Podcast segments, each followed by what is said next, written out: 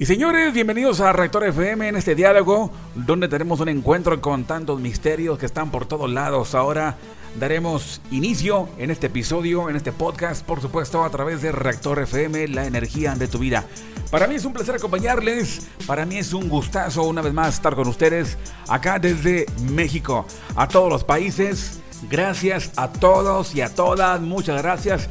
Por supuesto al público que está muy al pendiente de los podcasts, los episodios en Reactor FM.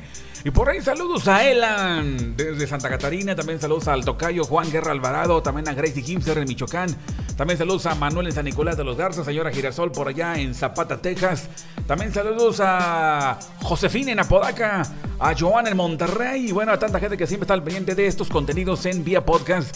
Y por supuesto agradezco a Anchor FM, también a las distintas plataformas que distribuyen los contenidos de una forma liberada. Gracias a Spotify, a Google Podcast, a Google Podcast, Apple Podcast. Muchas gracias. Y bueno, pues aquí seguimos con los contenidos en Reactor FM. ¿Qué ocurre en el transcurso de la vida del hombre? ¿Qué se imagina el ser humano cuando hay pesadillas? Cuando duerme, cuando despierta, cuando nace un niño, cuando muere. Los misterios rodean al ser humano de una forma bastante marcada. Pero queda todo entre, entre comillas o entre paréntesis. O queda con signos intensos de interrogación. Porque no sabe. Entra entonces en el terreno de lo incierto, del desconcierto. Y todo se vuelve misterioso. Porque no comprende. Existe una desociación del mundo de las causas.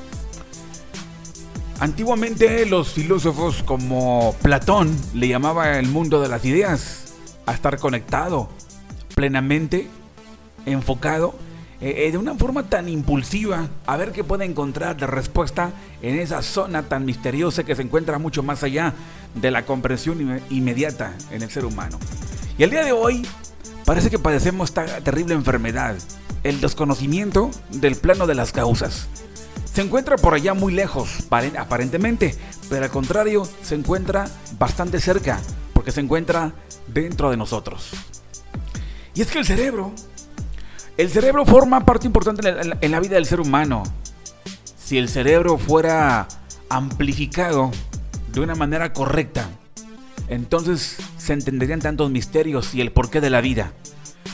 Desafortunadamente, la secularización de las situaciones de lo infinito, como que apartándolo, separando las cosas de una de la otra, de lo divino, de lo natural, de lo material, esto provoca esta desociación, genera desde luego un desconcierto en la vida del ser humano y pone en evidencia completamente esos acontecimientos. Por supuesto, los que hoy ocurren, los que hoy suceden en el planeta. Tal es el caso del COVID-19.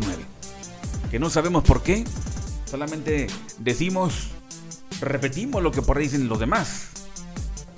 Pero ¿qué realmente es? ¿Qué ocurre? ¿A qué se debe?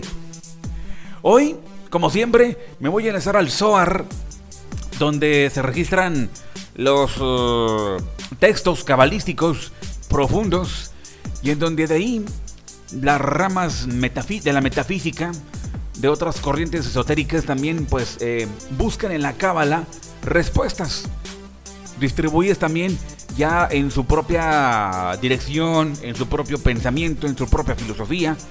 Pero si somos de mente más abierta, más profunda, nos daremos cuenta de estos enormes misterios. Hoy, damas y caballeros, ¿qué hay al respecto en la vida del hombre cuando parte? La muerte. ¿Qué hay más allá de la muerte? Ese terrible eh, misterio que muchos no quieren saber. Sin embargo, esta curiosidad es predominante en todos lados, en la vida del hombre. Tanto la ciencia como la religión, como la filosofía, como otras corrientes, investigan tal caso. La mayoría brinda una aportación muy buena, pero desafortunadamente se queda algo limitada porque todo se quiere razonar, entender, tratar de comprender, pero muy de acuerdo a la tercera dimensión. Situación que corresponde a la cuarta dimensión, no a la tercera dimensión. Y es entonces donde surge el caos, porque solamente se entiende como que apenitas, como que decimos en México. Ok, y por acá seguimos en Rector FM, platicando con ustedes, señoras y señores. Voy rápidamente con pasajes del SOAR que voy a estar dándole lectura esta, en esta ocasión. Y como siempre lo he dicho, si al tema, a la charla, al episodio no le entiendes al principio, escucha este episodio tres, cuatro veces. Ok, pero no sin antes saludar a la gente que nos sigue acompañando desde sus coches, desde sus taxis, Uber, Didi en la República o en todo el planeta. Y por ahí que nos sigues escuchando desde el bosque, tal vez tienes la red activada por allá en las zonas boscosas, en la Patagonia, o por allá en Europa, o por allá en España. Bueno, o por ahí nos sigues desde el gimnasio, en casa, o vas de compras con el cubrebocas, pero obviamente con los audífonos bien ajustados y captando, por acá los contenidos en Reactor FM. Así que te, mando desde acá un saludo grande, un abrazo regio. Un abrazo virtual, un abrazo odioso, como acá le decimos. ¿Ok? Y por supuesto a todos los amigos de México, a todos los mexicanos, saludos. Ya estamos entrando casi en este 2021 y es un año buenísimo, importantísimo, que trae para todos tantas sorpresas increíbles. Muy bien. Estoy leyendo por acá pasajes, estos tratados profundos, esotéricos, místicos del Zohar y que explican los misterios del universo. Los misterios han quedado reservados solamente para algunos, los llamados justos. Los llamados justos, ¿quiénes son los justos? Son los seres selectos y que han tomado la decisión de circuncidarse. Y circuncidarse simplemente es una expresión de cortar cortar, separarse. ¿De qué?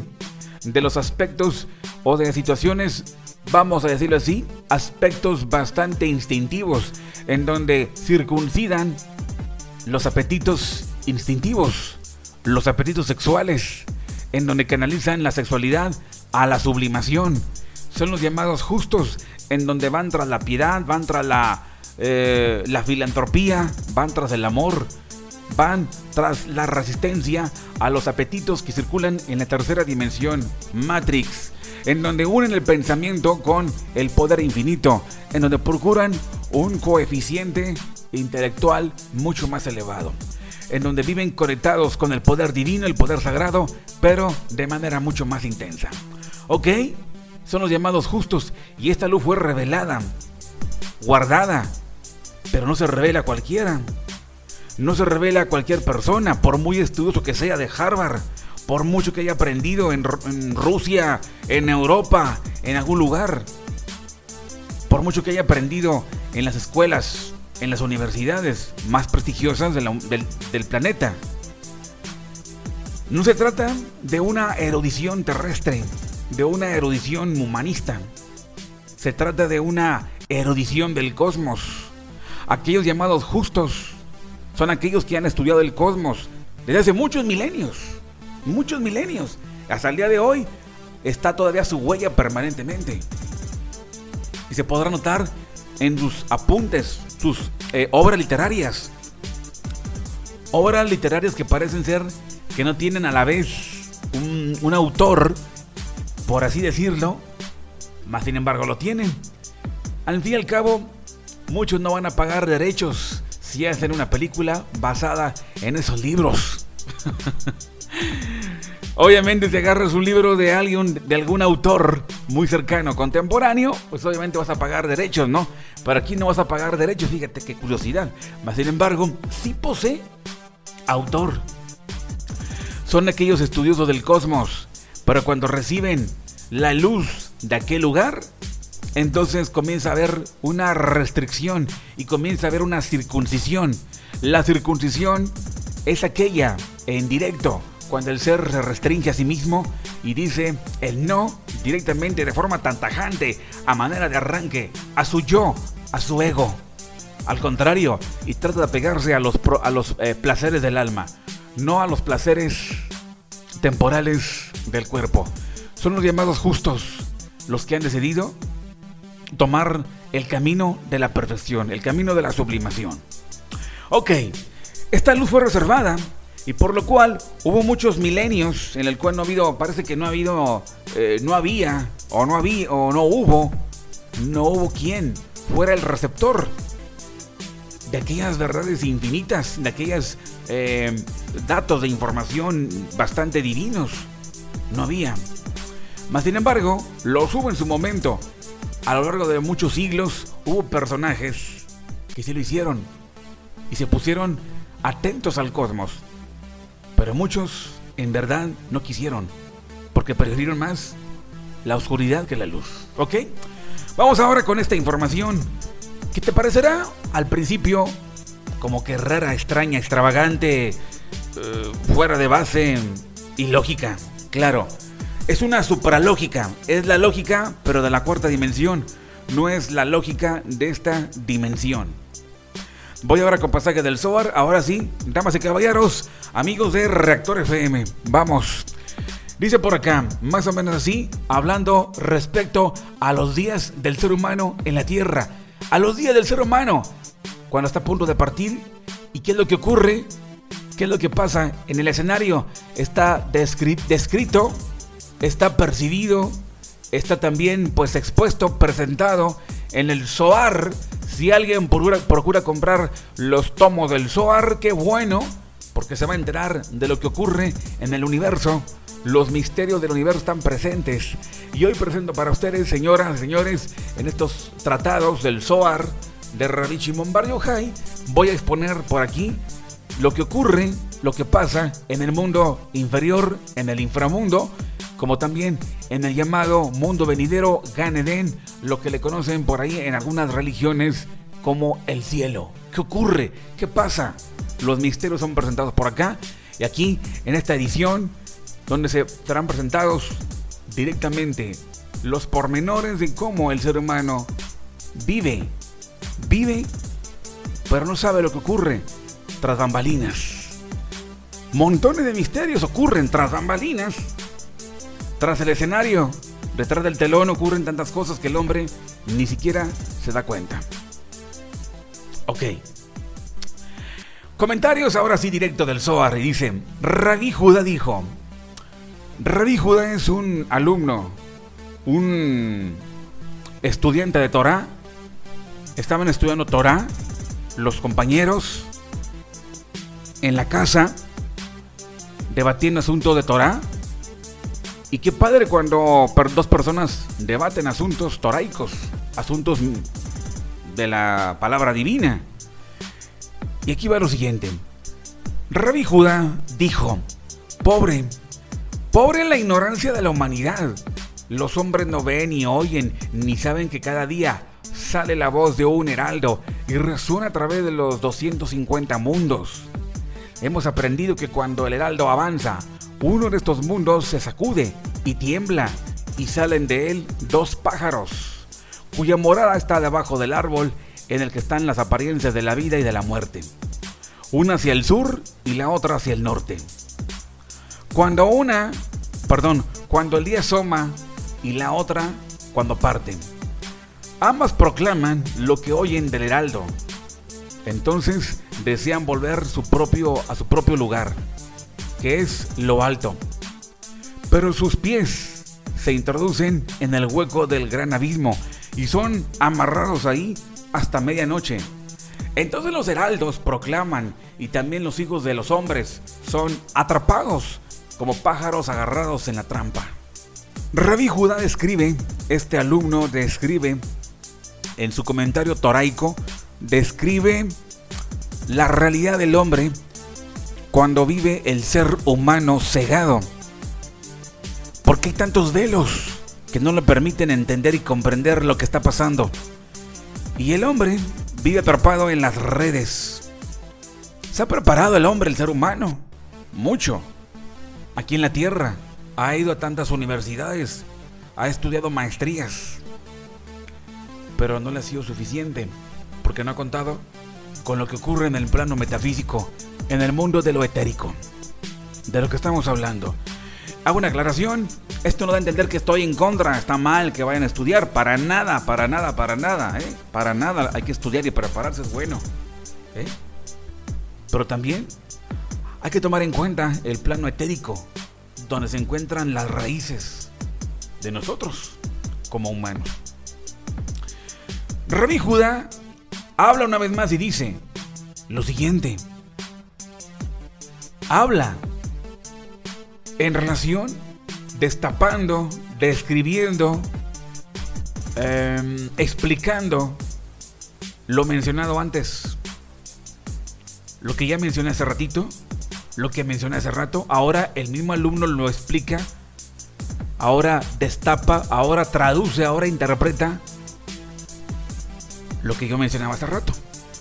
Y dice Rabí Judá, el día en que los pies de un hombre son agarrados y su tiempo se acerca, se llama el día del Señor, porque entonces su espíritu retorna a él. Hemos aprendido que en ese tiempo le es confiada una corona santa, es decir, la séptima, al espíritu, o si viene del lado del poder de Geburá, la octava corona, sus días no pueden prolongarse más allá. Como está dicho, el orgullo y el trabajo de ellos son solo tristeza. Donde no hay cimiento, no puede ser firme el edificio. Rabí Judá habla y dice, felices son los justos cuando Dios le place tornar de vuelta para sí el espíritu de ellos. Pero si un hombre no es considerado digno, pobre, pobre es su espíritu, que tendrá que ser purificado, preparado mucho antes de que pueda ser llevado al cuerpo del rey. Y si no está preparado, pobre de él, tendrá que rodar como una piedra en una onda. Además hemos aprendido que si el alma es digna, la bendición que le está reservada en el otro mundo es grande. Como está dicho, ningún ojo ha visto, oh Señor, lo que tú harás para quien confía en ti. Rabbi Yosef también habla, su compañero, y dice, cuando el tiempo asignado a un hombre se acerca, se hace por 30 días una proclamación concerniente a él, y aún los pájaros del cielo anuncian su condena. Si es virtuoso, se anuncia por 30 días su llegada en la zona de los justos, en el jardín del Edén. Hemos aprendido que durante esos 30 días su alma parte de él cada noche y asciende al otro mundo y de ahí su lugar. Y durante esos 30 días el hombre no tiene la misma conciencia o control sobre su alma como antes. Rabí Judá habla de nuevo y dice, desde la primera llegada de esos 30 días, la sombra de un hombre se vuelve desviada o desvaída, más bien, y su forma no se diseña claramente sobre el suelo, es decir, ya no se percibe. Mientras tanto, Rabbi dice, Rabbi se sentó y aquí comienza una, una anécdota publicada en el Zohar. Interesante. Fíjense nada más. Rabbi se sentó un día a la puerta de la casa de Rabí, de Rabí Judá, pero con gran, con gran tristeza. Al salir Rabí Judá y al encontrarlo en esa condición le dijo, ¿qué ocurre hoy? ¿Qué te pasa? Responde, he venido a pedir tres cosas. Una es que cada vez que repites alguno de mis exposiciones de Torah, lo hagas en mi nombre. La segunda es que adoctrines a mi hijo, José, en la Torah. Y la tercera es que cada día, eh, es que cada siete días digas la plegaria sobre mi tumba. Rabí Judá le preguntó, ¿pero qué te hace pensar que estás por morar, o perdón, por morir? ¿Qué te hace pensar que estás por partir?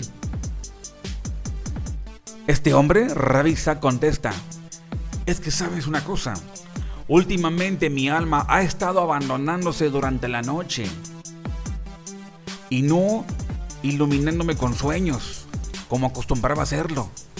Además, cuando me inclino en el curso de mis plegarias, Noto que mi sombra no aparece en la pared e imagino que la razón es que un heraldo ha salido y ha hecho una proclamación referente a mí. Mientras tanto, Rabí Judá responde, ok, perfecto, voy a cumplir tus pedidos, tus peticiones, pero también te pediré, te digo algo, te voy a pedir algo. ¿Qué es? Que reserves para mí un lugar a tu lado, allá en el otro mundo como estuvimos siempre juntos aquí en este lado, en este mundo, me encantará estar contigo también allá, en el mundo que sigue. Rabisa lloró y le dijo con, con voz temblorosa, con lágrimas, con sensibilidad, y le dice, te ruego, no me dejes por el resto de mis días. Entonces fueron a ver a Rabí Simeón, compañero, y le encontraron estudiando Torah. Al levantar sus ojos, Rabí Simeón vio a Rabí Isaac, pero ¿saben? También vio al ángel de la muerte girando hacia alrededor y danzando alrededor de él. Curioso, ¿no? Qué misterio, pero es la verdad. Estos hombres mencionados, Rabí Simeón, Rabí Isaac, pues tenían mucha clarividencia para poder percibir los movimientos en el mundo metafísico. Podían percibir la cuarta dimensión, la quinta dimensión, y por supuesto que es una zona de muchos misterios. Está cerrado para la mayoría de los seres humanos, porque no están preparados. Ellos están con la idea de ver para creer en el mundo físico. Pero estos tales veían la figura llamada el ángel de la muerte. Esa sombra negra que muchos ven, pero a muy poca percepción. Esa sombra que se ve y que es eh, percibida en hospitales, en sanatorios, en funerales. ¿Sí? El mismo ángel de la muerte estaba corriendo y danzando alrededor de él, de Rabbi Isaac. Se dirigió a la puerta y tomó de la mano a Rabbi Isaac y le dijo, ordeno que entre el que está acostumbrado a entrar y el que no está acostumbrado que no entre. Y entonces Rabbi Isaac y Rabbi Judá entraron y el ángel de la muerte quedó afuera. Ve nada más, cheque nada más cómo tienen el dominio y no miedo, porque cualquiera que se le presente ese fenómeno, ups, se pues se asustan, entran en un pánico. ¡Qué horror! ¡Ay, Dios mío! ¡Qué horror, verdad! Pero para ellos ya no era tan como que de, de que se le paren los pelos de punta, como acá decimos en México. Era un dominio de estos señores con alta clarividencia, estudiosos de la Torah, apertura a la cuarta dimensión y sobre todo señores que tenían eh, la sublimación de su vida y sobre todo la sexualidad. Bien, y entraron en el cuarto a estudiar. Estudiaron Torah y se quedó fuera el ángel de la muerte. Y adentro, Rabí Simeón miró a Rabí Isaac y vio que su tiempo aún no había llegado y que tenía un plazo hasta la octava hora del día y lo hizo sentar delante suyo y empezaron a estudiar la ley, la Torá. Rabí Simeón dijo entonces a su hijo Rabí Eleazar, siéntate a la puerta, no hables con nadie, y si alguien quiere entrar, júrale que no puedes hacerlo. Entonces, Rabí Isaac dijo, oye, te hago una pregunta. ¿Viste hoy la imagen de tu padre? Hemos aprendido, dice Rabí, Rabí Judá, no, Rabí Simeón le dice. Le pregunta a Rabí Isaac, ¿viste hoy la imagen de tu padre? Mira, hemos aprendido que a la hora en que un hombre parte del mundo, sus padres, sus parientes, se reúnen en torno a él. Y él los ve, los reconoce. Y así con quienes estuvo asociado en el mundo. Y ellos acompañan su alma al lugar a donde han de morar. Rabisa contestó, mira, yo no he visto tan lejos. Entonces se levanta Rabí Simeón y dice, soberano del universo, wow. Rabisa es bien conocido entre nosotros y es uno de los siete ojos del mundo aquí. Ahora, ahora que lo tengo, dámelo. Entonces sale una voz y dijo, el trono de su amo está cerca de las alas de Rabí Simeón. He aquí, Él es tuyo y Él te va a acompañar cuando entras a morar en tu trono. Mientras tanto, Rabí Eleazar vio al ángel de la muerte ascendiendo y le dijo, la condena de muerte no puede caer donde se haya Rabí Simeón. Dijo entonces Rabí Simeón a su hijo, entra aquí ahora, ahora estate con Rabí Isaac pues veo que está aterrado. Y así lo hizo Rabel Azar y Rabí Simeón. Se dio la vuelta y comenzaron a estudiar Torah. Rabixak se durmió y vio su padre, Rabixak, en un sueño. Y su padre le decía, Hijo mío, feliz es tu suerte en ambos mundos, en este mundo y en el mundo por venir. Pues entre las hojas del árbol de vida, en el jardín del Edén, se haya colocado un árbol grande, potente, en ambos mundos, que es Rabí Simeón, el hijo de Rabí Yohai. Y él te protege con sus ramas. Esto fue lo que le dijo su padre en el sueño. Rabí Isaac le dijo, Padre, te pregunto, ¿cuál es mi parte ahí? Su padre le responde y le contesta diciendo, ¿sabes, hijo mío? Hace tres días te echaron en tu recámara, o sea, la prepararon para ti, colocaron ventanas en los cuatro lados para que entrara la luz sobre ti, de modo que cuando vi tu lugar yo me alegré y dije, wow, feliz es tu suerte salvo que tu hijo aún no ha estudiado Torah suficiente. Y mira ahora, 12 compañeros justos anhelaban visitarte y cuando estábamos por partir, salió una voz a través de todos los mundos diciendo, ustedes compañeros que están aquí, vean orgullosos a Rabí Chimeón, porque él ha, hecho un pedido. Ha pedido que Rabí Saed viviera y le fue concedido. Esto y esto no es todo. Porque sabes, hijo, aquí hay 70 lugares coronados que, le pertenecen y a cada lugar y cada lugar tiene 70 puertas que se abren a 70 mundos y cada mundo está abierto a 70 conductos y cada conducto está abierto a 70 coronas superiores y de ahí se abren sendas al, al uno, al anciano, al inescrutable. Para dar una vista de esa delicia superior que ilumina y que logra beatificar todo, como está dicho, para ver la complacencia del Señor y también para visitar su templo. En el sueño, les recuerdo que esto que les comento, la charla entre el, el papá eh, y su hijo, su hijo Rabixak, esta charla es en el sueño. Esta charla es en el sueño. Y, Radisa le pregunta, Padre, ¿cuánto tiempo estoy autorizado a hallarme en este mundo? Él contestó, no me está permitido decirlo. Y no se lo hace saber a, un hombre. Pero en la gran fiesta de Rabí Simeón, tú, tú preparas su mesa. Poco después, Rabisa despierta con un rostro completamente sonriente. En el sueño, su padre le explica, sabes, acá ya tienen tu casa, acá tienen tu morada y los vecinos, los compañeros están ansiosos porque ya regresa a este mundo. El mundo de arriba, el mundo venidero, eh, otro país, un país celeste, un país cósmico, el mundo de arriba, el cielo, como le quieran llamar.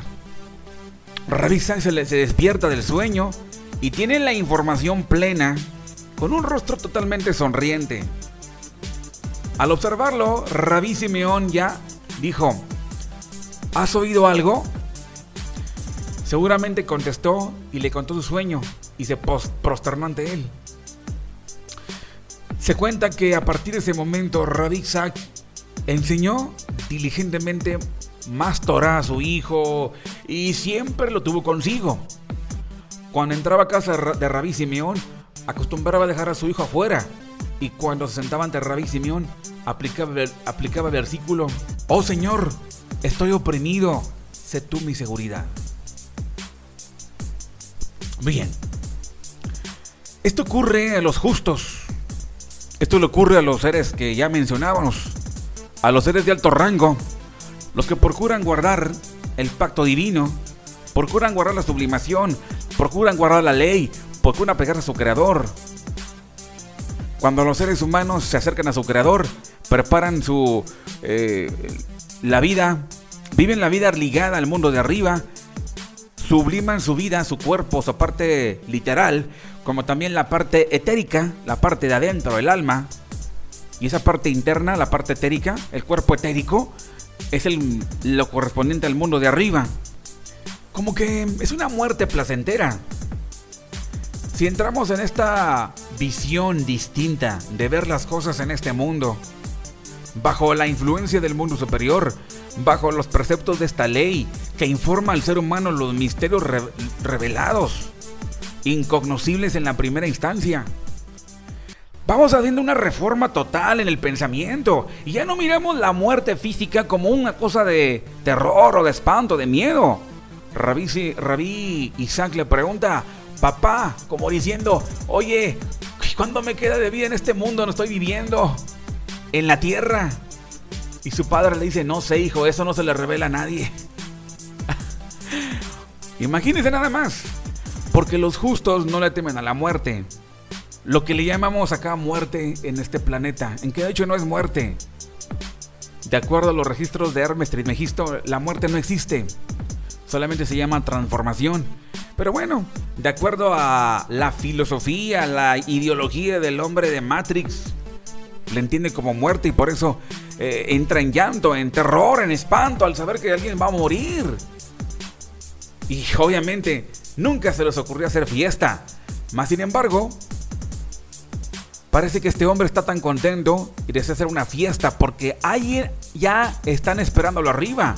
Es decir, ya los el heraldo ya anuncia ya anuncia la llegada de los justos, del justo que viene, como diciendo, oye señores, ya regresa, ya regresa tal persona, ya regresa para este lugar, ya vuelve y lo anuncian. Mientras tanto, la vivienda, la morada celeste, está siendo preparada. Como también lo esperan por allá tus compañeros, los justos de aquel lugar, lo esperan con ansias. Motivo de fiesta. ¿Por qué entonces llorar? Los justos no lloran por la partida, al contrario, están alegres, están contentos, están felices. Lloran. Ok, ahora veremos quién llora y por qué lloran. Ok, señores. Ahora voy con la siguiente parte. La siguiente parte en este debate o en esta exposición de Torah profunda, la Torah con exposición esotérica, mística. Y ahora voy a vamos a, o, ellos nos exponen de acuerdo aquí al tramo que estoy leyendo del Zohar, y ahora habla del hombre que sufre, el hombre no justo, que le ocurre. Señores, el cielo existe. La expresión alegórica respecto al cielo, expuesto por todas las religiones, es una realidad. Lo mismo el lado contrario, el llamado infierno, también. Vamos a ver lo siguiente. Dice aquí que cuando estaba en la casa de Rabí Simeón, acostumbraba a dejar a su hijo afuera y cuando sentaba ante Rabí Simeón, le aplicaba el versículo que dice, oh Señor, estoy oprimido, sé tú mi seguridad. Y dice, hemos aprendido que en el día terrible, cuando un hombre le llega a su tiempo de partir el mundo, lo acusan los cuatro rincones del mundo y le llegan castigos de todos los cuatro rincones. Y los cuatro elementos caen para reñir y buscar partir cada uno a su propio lado. Los cuatro elementos, el fuego, el agua, la tierra, el aire. Los cuatro elementos buscan reñir y a la vez buscan partir cada uno para su propio lado. Entonces sale un heraldo y hace una proclamación que se oyen también en los 270 mundos. Si el hombre es digno, todos los mundos lo acogen con júbilo. Pero si no, pobre, pobre ese hombre y, pide su suerte. Hemos aprendido que cuando el heraldo hace la proclamación, sale del lado norte una llama y esta llama pasa a través de una corriente de fuego y se divide hacia los cuatro rincones del mundo para quemar las almas de los pecadores. Entonces avanza y vuela hacia arriba y abajo hasta que aparece entre las alas de un gallo negro. Esto es metafórico, ¿eh? es expresión metafórica, muy profunda, pero es metafórico. Dice entonces el gallo agita las alas y hace oír su voz en el umbral de la puerta. La primera vez grita y dice, miren, Elía viene quemando como una como una hornalla. En la segunda vez dice o grita, pues he aquí, el que forma las montañas y cree el viento, declara al hombre cuál es su pensamiento. Este es el tiempo en que los actos de un hombre atestiguan contra él y él los reconoce, no le queda de otra. La tercera vez es cuando ellos vienen a sacar de él su alma y el gallo grita diciendo, ¿quién no te temerá, rey de las naciones? Pues a ti te pertenecen. Rabbi José, alumno distinguido, pregunta, pero ¿por qué de ser un gallo negro? ¿Por qué un gallo negro? proclama estas situaciones. Rabbi Judá responde, todo lo que el Todopoderoso hace tiene una significación mística. Hemos aprendido que el castigo solo cae sobre un lugar que le es afín, y bien, el negro es un símbolo del lado del juicio, y por eso cuando la llama avanza, ella golpea las alas de un gallo negro porque es el más apropiado. Así, cuando está cerca la hora del juicio del hombre, comienza a llamarlo y nadie lo sabe, salvo el paciente mismo, como hemos, aprendido, que cuando un hombre está enfermo y se acerca el tiempo de su partida del mundo, entra en él un espíritu nuevo desde arriba, en virtud del cual ve cosas que no podía ver antes. Y luego parte del mundo. Así está escrito, pues el hombre no me verá y vivirá. Pero durante el tiempo de vida no pueden ver. Pero la, la hora de la muerte si pueden. Cuando las personas están a punto de morir, observan cosas raras alrededor, miran, hagan de cuenta que la clarividencia es más abierta, observan fenómenos distintos. 30 días antes de que el hombre está a punto de partir, observa fenómenos distintos, muy distintos de los que nunca en la vida, en este plano, haya visto. Qué increíble, ¿no? Además hemos aprendido, dice, que al tiempo de la muerte de un hombre, le está dado ver a sus parientes y los compañeros del otro mundo. Si es virtuoso, todos se contentan y lo saludan, pero si no, solo lo reconocen los pecadores que cada día son arrojados a la jejena. Heinom, el infierno. Todos ellos se encuentran muy tristes y comienzan y terminan su plática diciendo, desdichado. Levantando sus ojos, él los ve como una llama lanzada del fuego y también exclama, desdichado. Hemos aprendido que cuando un hombre parte su alma, todos los parientes y compañeros en el otro mundo se le unen y le presentan el lugar de las delicias y el lugar de la tortura también. Si es virtuoso, mira su lugar y asciende y se sienta ahí y goza de las delicias del otro mundo, del mundo venidero. Pero si no es virtuoso, su alma permanece en este mundo hasta que su cuerpo es sepultado en el polvo.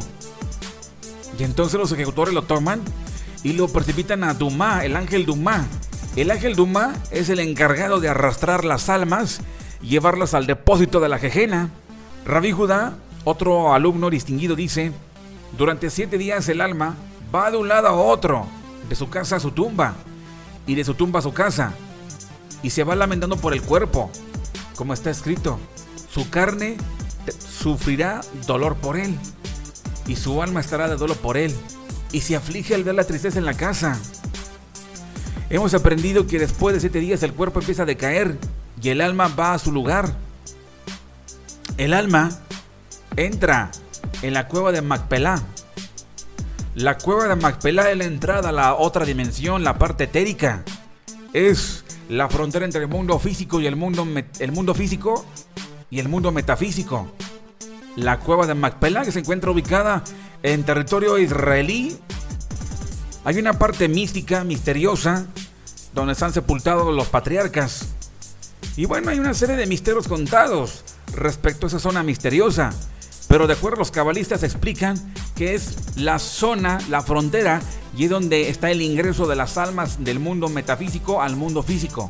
La cueva de Macpela, Hebrón, ubicado obviamente en Tierra Santa, donde entra, donde se le admite hasta cierto punto, según sus merecimientos. Pero luego alcanza el lugar del jardín del Edén, se encuentra con los querubines y la espada flagímera que está en el jardín del Edén inferior, y si merece entrar, entra. Y si no, como ya lo mencionamos, alguien espera en ambos mundos, en el lado de la tortura y en el lado de la, de la premiación.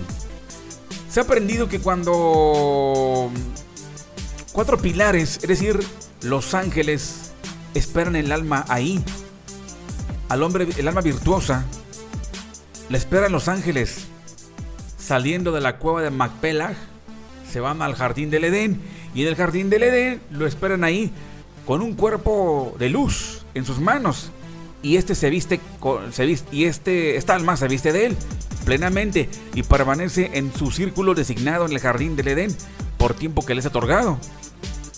Luego, una vez más, el heraldo hace una proclamación y avanza un pilar de tres colores llamado la habitación del monte Sión por medio de este pilar haciendo la puerta de la justicia, en la que se halla Sión y Jerusalén.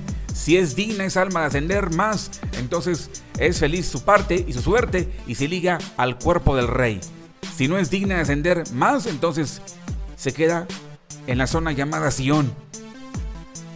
Y el que permanece en Jerusalén serán llamados los santos.